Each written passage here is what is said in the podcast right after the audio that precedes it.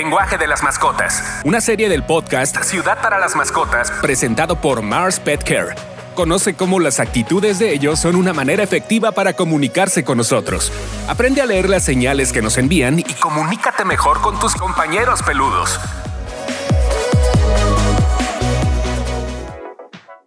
Señores, bienvenidos al podcast Ciudad para las Mascotas, un podcast presentado por Mars Pet Care México. Soy Carlos Humberto Mendoza Muñoz y seguimos con esta serie del mes de julio sobre el lenguaje de las mascotas. Y ahora vamos a hacer un especial de gatos sobre una mirada, dice más que mil palabras, donde queremos que, los dueños de gatos eh, comprendan un poco la manera particular que tienen sus mascotas de transmitir emociones a través de su mirada. Y para hablar de este tema, ¿quién mejor que Esther Charles, eh, etóloga, doctora etóloga y además experta y fan de los gatos. Entonces, Tete, bienvenida. Hola, ¿cómo estás? ¿Por dónde comenzamos en este tema? Eh, eh, ¿Cómo hablan los gatos con la mirada? Pues creo que es importante señalar que creo que estamos muy acostumbrados a ya entender un poco mejor a los perros, pero los gatos todavía nos falta mucho por entender. eh, Normalmente percibimos a los gatos como poco expresivos, eh, como muy desapegados de nosotros, pero no, totalmente al contrario, creo que lo que nos ha faltado es realmente entender cómo es que ellos se comunican y bueno, una parte importante de esa comunicación pues está en su mirada. Pero, ¿cómo, Ay, es que esas cosas de la mirada se me hacen muy de seres humanos, porque por ejemplo, bueno, sí, porque está el gato de Shrek, que es el famoso de los ojitos de gatito de Shrek. Y sí, así los gatos, ciertamente. Sí, sí, los ojos que, cambian de, de, forma se abren y, es como una mirada de, vamos a interactuar, de quiero que me apapaches. A veces nos gana y es donde digo que los gatos nos tienen muy bien entrenados. Nosotros somos sus mascotas y ellos son los reyes de la casa. Entonces hay que entender eh, un poquito de, que obviamente esto va a conllevar mucha observación. No, no son cosas que a lo mejor eh, sucedan lento, sino que a veces las miradas son muy rápidas y, tenemos que descubrir qué, es lo que nos quieren decir. Entonces, los invito a que todos se pongan a observar a sus gatitos y, aprendan qué es lo que les está diciendo, porque también muchas cosas pues van a depender mucho de la particularidad y de la personalidad de cada gato. Entonces, para empezar, eh, ¿cómo cuáles son las principales cosas que nos indican con la mirada? Pues una parte importante es como su foco de atención. Normalmente los gatos van, son muy enfocados, al final son cazadores, entonces eh, la parte de si ellos están viendo algo eh, muy atentamente, hay algo ahí que les llama la atención, entonces si es bueno o malo, lo podremos descubrir después con un cambio un poquito de, de de revisión de todo el cuerpo, pero si estamos viendo que nuestro gato está mirando algo fijamente, quiere decir que ahí está su atención, entonces puede que sea a lo mejor un premio, puede ser que sea un juguete, puede ser que sea nosotros, y dependiendo mucho de, cómo está su lenguaje corporal, eh, pues saber si es bueno o es malo pero eh, una de las miradas, bueno, en, otro tema, una de las miradas que yo disfruto mucho es cuando estamos jugando con ellos, que se quedan así, quedan con la mirada fija y en el momento, un par de segundos o a lo mejor son milésimas de segundos, se ve que se dilata la pupila y están dispuestos a atacar. Esta parte es, eh, a mí se me hace muy interesante y a mí me encanta hacer videos sobre, sobre esa, esa conducta en particular porque quiere decir que ya, o sea, están en ese momento de excitación, dispuestos a agarrar ese premio, ese juguete y, y, destrozarlo. y, por ejemplo, ¿qué dicen cuando se les pupila, cuando se les pupila la dilata?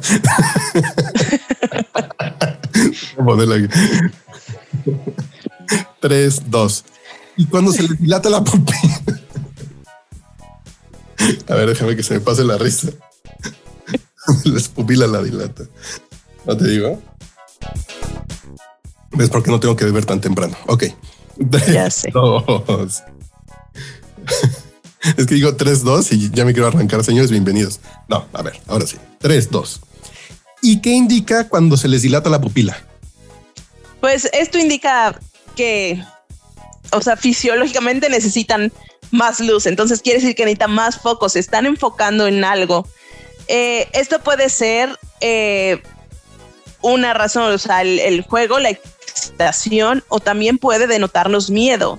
Entonces, eh, recuerden que cuando un animal está en, en estrés, lo que está haciendo es preparar a su cuerpo para huir o pelear. Entonces, si nosotros vemos que estamos en una situación que no es juego, que no es caza,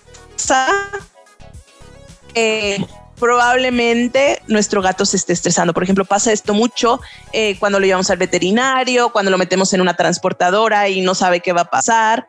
Vamos a ver que, que de hecho lo dicen muy común como los ojos de plato, que realmente se ve un ojo como mucho más grande. Esto quiere decir que probablemente nuestro gato está en una situación que le está provocando estrés y está preparándose para eso, para huir o para atacar. Entonces, cuando se le dilate la pupila a nuestro gato fuera de un contexto de juego, puede ser que a lo mejor nuestro gato necesite estar tranquilo.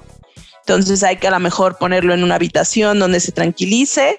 Eh, a lo mejor hay que dejarlo que se relaje para poder seguir interactuando con él.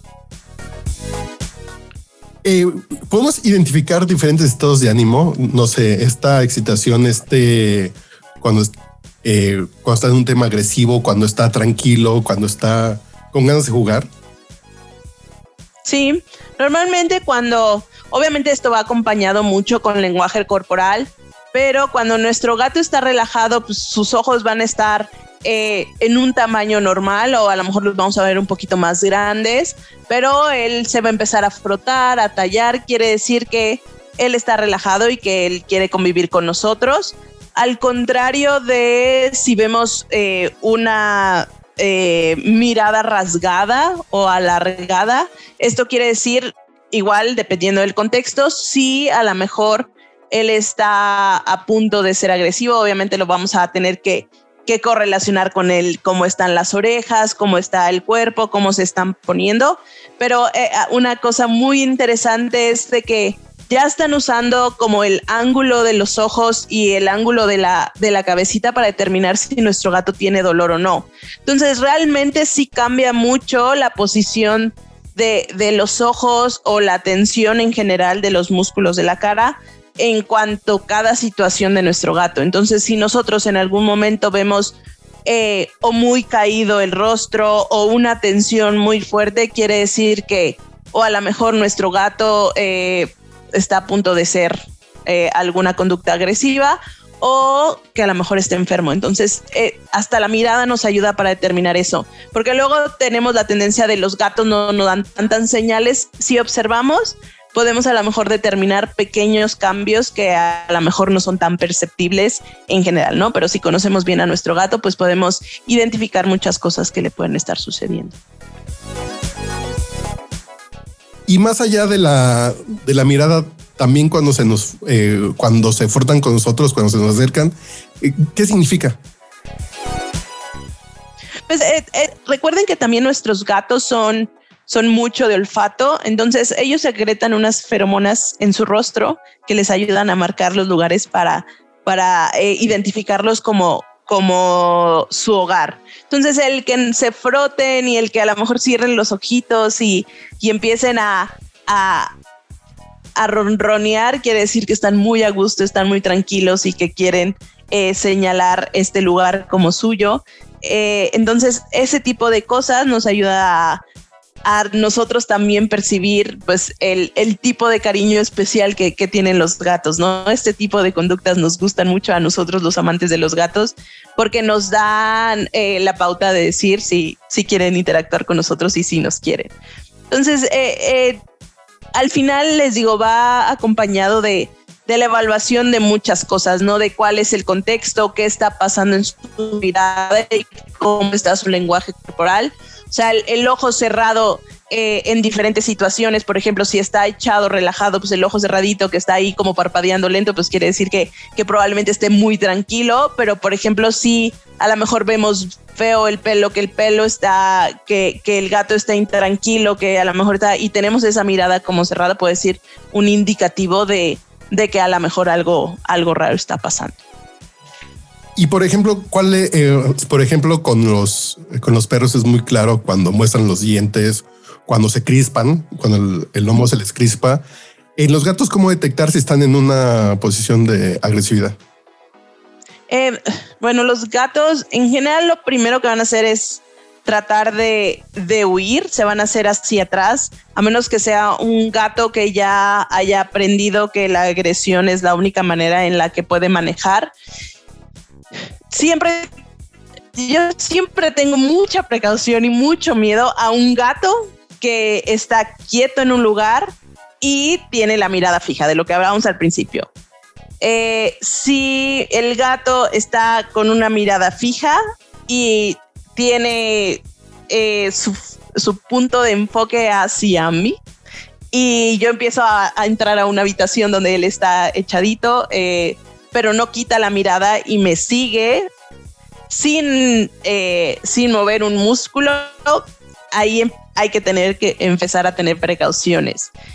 Porque probablemente si yo me empiece a acercar más, ese gato de la nada, y no es de la nada porque ya me está avisando que no está cómodo con mi presencia, eh, puede llegar a aventarse y es donde tenemos estas agresiones como muy, muy dramáticas, muy severas pero el gato desde que nosotros llegamos se, se empezó a ver una atención y una mirada fija hacia mí. Entonces, si ustedes ven en cualquier convivencia, si ustedes ven un gato en la calle o llegan a la casa de un amigo y su gato no quita la mirada de encima de ustedes, hay que tener precaución. Porque normalmente eh, un gato que, que, tiene miedo y lo, y lo refleja bien, lo que va a hacer es pararse y huir y salir de, la situación un gato que, se está preparando para agredir, lo que va a hacer es fijar el objetivo y se va a empezar a preparar a dar un brinco hacia el objetivo que le está causando la agresión.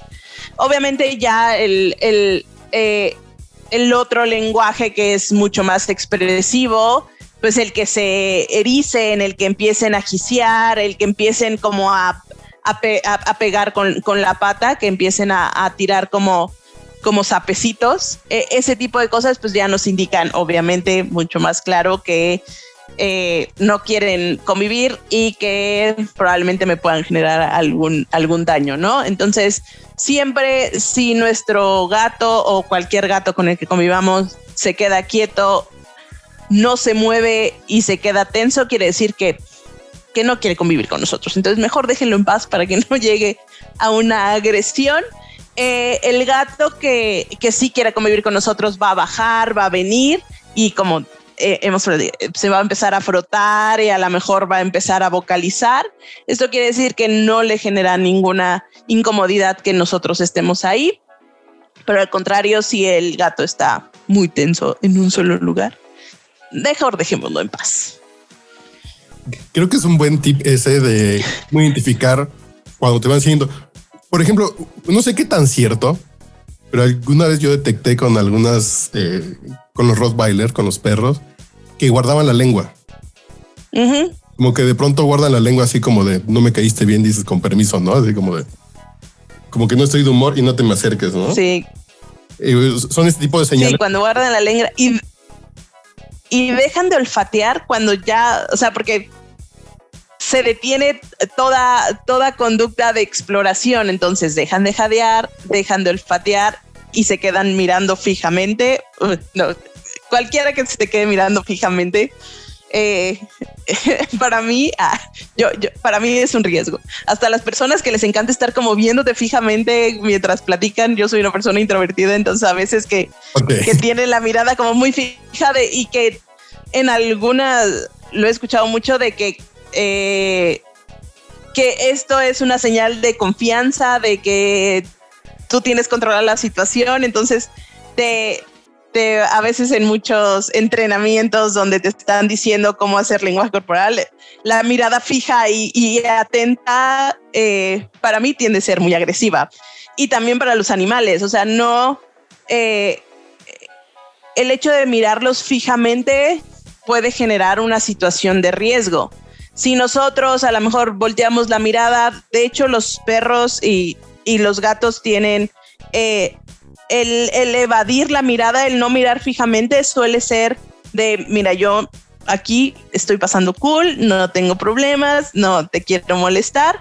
Entonces, el que nosotros nos estemos eh, viendo fijamente un perro, viendo fijamente un gato, puede ser señal de que nosotros queremos ser muy, muy agresivos hacia ellos. Entonces, siempre el, evitar la mirada directa, el a lo mejor estar un poquito en ángulo para que ellos no sientan eh, eh, una, invasión a su espacio. Luego también tenemos la, tendencia de nosotros saludar a todas las mascotas como de frente y agándose justo directo en su cara. Esto es muy agresivo, entonces siempre denle la oportunidad a las mascotas que ellos inicien la interacción, que ustedes mantengan una distancia y si ellos cruzan esa distancia, entonces a lo mejor si quiere convivir. Si yo llego a cierta distancia y en lugar de, de, verlo curioso, lo veo tenso, o sea, que se queda quieto, que no está olfateando, que ni siquiera como que levanta la mirada, sino cada vez se va haciendo más chiquito. Mira, yo mejor me doy la vuelta y me voy. Ya si yo me siento y él viene después de un rato porque ya vio que ya no le hice nada y ya empieza a convivir conmigo, está ok. Los humanos tendemos a ser muy invasivos porque nos han dicho que siendo invasivos mostramos confianza, ¿no? Aquí al contrario, imagínense que todos los perros y todos los gatos son individuos muy introvertidos y que necesitan su espacio y que ellos inicien las interacciones. Eh, entonces, siempre para tener una relación amistosa con una mascota que no conocemos, no hay que ponernos en este tema dominante o que se sientan amenazados. Llegamos muy, llegamos muy frontales, esta onda de que, eh, que sí es cierto, de no lo mires a los ojos, esas son cosas que los van a estresar y pueden reaccionar en consecuencia. Y podemos empezar a una situación de riesgo. Y también esto es importante enseñárselo mucho a los niños. Los niños también tienen la tendencia de, tener como una confianza excesiva en, en, todas las mascotas, porque si ellos han tenido una buena relación con otro perro, otro gato, eh, a veces eh, no, no entienden que la personalidad del otro perro y del otro gato es muy diferente a la que a lo mejor de la mascota que ellos conocen. Entonces también enseñarles a, los, eh, a los niños eh, cómo es la manera correcta de saludar a cualquier mascota extraña que conozcan. De nunca invadirlos, no llegar tan de golpe, no llegar gritando, tratar de ser muy silenciosos y al final que ellos decidan si quieren interactuar con nosotros o no hay que darles esa oportunidad de discernimiento para que no tengamos el problema de que empezamos a, seguir reforzando que nuestras mascotas tengan que ser agresivas para que nosotros dejemos de, invadirles el espacio. Pasa mucho con perros de raza pequeña y pasa mucho con gatitos, como no, no, eh, como son chicos y, no los vemos tan, o sea, a un perro de 40 kilos, 45 kilos, ya quiero ver que, que si el perro se hace un poquito para atrás, que, que, vayan y lo, lo quieran abrazar, pero con las, las mascotas que son muy pequeñas, el abrazarlos y el querer agarrarlos puede llegar a ser un problema y, y puede ser una situación de riesgo. Entonces, eh, es importante enseñarles también a los niños que estos estas pequeñas miradas que nos puede estar echando nuestro gatito pueden indicarnos si quieren convivir con nosotros o si no quieren convivir con nosotros. Entonces, creo que igual de importante que a todos nos enseñan así de que si un perro se pone como alerta y estas cosas, así mejor saca de la vuelta. También enseñarles que nunca nos enseñaron eso. Técnicamente de niño no te enseñan a cómo saber cuando una mascota está cómoda. Así de si quiere jugar sin, porque también hay mucha gente que tiene miedo de los perros. Entonces hay gente que puede decir, no, este, eh, si este perro quiere comer contigo, acércate, porque está de buena. Sí, pues es, es eh, normalmente, bueno, esto es eh, suma de varias cosas, ¿no? También tenemos que enseñarles a las mascotas a no ser muy invasivas. Luego hay perros que su forma de saludar es brincándote, entonces sí, sí ese, esa persona es, es un poquito miedosa. Si los perros, pues probablemente el que interactúe con ese perro que le gusta saludar brincando no sea la mejor opción. Pero eh, es importante que vayamos eh, tanto conociendo los límites de nuestras mascotas, conociendo nuestros límites. eso va a ayudar mucho a la convivencia. Entonces, otra vez, ya saben de mis mensajes principales, observen, conozcan tanto su personalidad como la personalidad su mascota y con eso ustedes van a poder saber cuáles son los límites y van a poder enseñarle a otras personas cómo convivir con sus mascotas y a sus mascotas a convivir con otras personas. Sí, porque porque además puede ser el punto de no te le acerques ahorita que no está de buen humor, ¿no? Así del gato no está. Exacto. Y llegan a tu casa y dicen, no, pues ahorita ni lo pelen porque anda así como que tuvo, como que durmió mal. Hoy no tuvo un día bueno, igual que nosotros. Hay días que no queremos que nadie nos hable. Entonces también ellas pueden tener sus, sus días donde no quieren convivir y hay que darles la opción de, oye, no quiero convivir, vete al otro espacio donde ahí no tienes que, que estar a, no, no tienes que ser acosado por nadie. Gran, gran pregunta para cerrar. Entonces también tienen estados de ánimo por día hay días que están tensos, que están enojados, que están por alguna razón están, ah, o sea, por temas de su, eh, de su ciclo reproductivo. Si hay condiciones que dicen ahorita ni lo peles porque está tenso. no tanto, por eso no, no te sabré decir. Creo que no he leído nada, nada científico que respalde que a lo mejor ellos también eh, sus estados tengan que ver mucho con, con eh, los cambios hormonales. Obviamente sí hay cambios, por ejemplo, los, los animales macho que a lo mejor están enteros y que si alrededor hay una hembra que, que está en, en celo dispuesta a, a la monta, pues eso puede generar un poco de ansiedad porque van a querer las feromonas que, que, secretan las hembras durante el celo pueden viajar muchos kilómetros, entonces podemos ver cambios de conducta eh, en nuestro perro macho, nuestro gato macho por, por ese tipo de situaciones. Porque los, los, los gatitos que no están esterilizados tienden más a salirse y querer andar en la calle y siempre se quieren escapar porque pues, buscan esta oportunidad de, de poder copular. Entonces, eh, todo eso es, es importante entenderlo porque probablemente va a llevar a ciertos cambios. Pero lo que es más importante es el estrés no, no es solo un evento y ese evento es el que detona el cambio de conducta. Puede haber situaciones durante el día o situaciones durante la semana que van generando cierto tipo de, de, estrés y el estrés va sumando, ¿no? No es lo mismo eh, que a lo mejor eh, yo tuve toda una mañana buena y por algún, eh, algún motivo tuve un choque, pues no voy a reaccionar igual a ese choque. Si en la mañana me levanté tarde, ya se acabó el gas en mi casa, me preparé mi café y me quemé la boca, el coche tardó en prender tres veces, luego el, alguien se me atravesó y luego choco, o sea, no va a ser la misma reacción a si tuve una muy buena mañana y a lo mejor choqué. A lo mejor voy a estar mucho más tranquila en el momento que, que tuve el evento muy, muy estresante. A, comparación de si tuve varias cosas durante el día que me estresaron y luego tengo un evento muy estresante, no, no es lo mismo, no va a ser la reacción igual.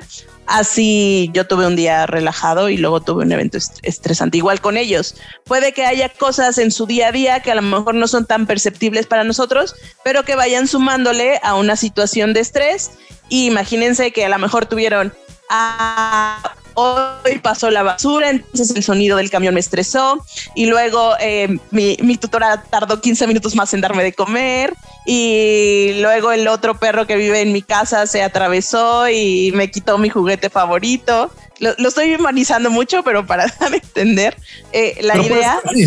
Puede ser, y así de claro, si hoy jugando con otra mascota se peleó, si en el parque se mojó, si tuvo frío, si se espantó en la calle, va a estar de mal humor.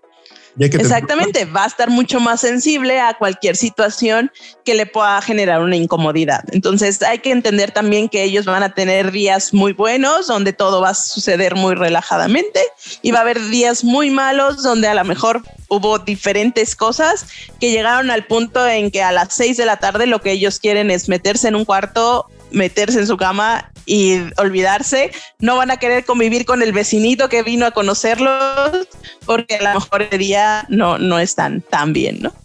Perfecto, Tete. Creo que con esto terminamos muy bien la serie del mes de julio, en la que hablamos de, de el lenguaje de las mascotas, que creo que es un buen punto que, que de pronto no lo pensamos, que también pueden tener malos días las mascotas. Y a lo mejor lo que normalmente sucede no va a suceder en un mal día. A lo mejor tuvieron estrés, a lo mejor hubo mucho ruido, no descansaron. Entonces hay que tener eso presente también para, relacionarnos con ellas. Entonces, así terminamos este podcast de, del mes de julio en el que estuvimos hablando en esta serie del lenguaje de las mascotas. Y muchas gracias, Tete. Gracias por... No, ¿de qué? Ya saben. Me encanta estar aquí hablando de, de mis animales. Y los invitamos a que nos compartan fotos de sus gatitos, de la mirada de sus gatos. Aquí con el hashtag Ciudad para las Mascotas en nuestras redes sociales en Facebook e Instagram, que también son Ciudad para las Mascotas y nos estamos escuchando en la próxima. Listo. 44, 24. Qué interesante. Fíjate. Son cosas que de pronto se nos olvidan así de sí, puede haber tenido un mal día porque ayer en la noche hubo fiesta y no pudo descansar o estuvo muy alerta por alguna cosita rara. Entonces, no, o les duele la panza. Ellos no nos pueden decir que les duele la panza. Ellos no nos pueden decir de me duele la cabeza o ellos no me pueden decir hoy me está molestando un poquito el diente. A lo mejor están teniendo una molestia que no es tan fuerte como para decir llévame al veterinario, pero sí es lo suficientemente fuerte como para decir hoy no ando de humor. Sí, como el tema a lo mejor de alguna comida que les cayó mal. Así pues, sí. claro, fíjate que nunca lo había pensado. Pues listo, Tete, muchas gracias. No, ¿de qué? Ya por acá nos estamos escuchando. Sí, pi. ¿Va? Voy, Dale. Ya, ay, pues acabamos en una hora, justita. listo. Muy bien. Ay, tete. Bye. Gracias. No, ¿de qué? A ti. No olvides compartir este podcast con otros dueños responsables de mascotas y seguirnos en nuestras redes sociales. Ciudad para las mascotas.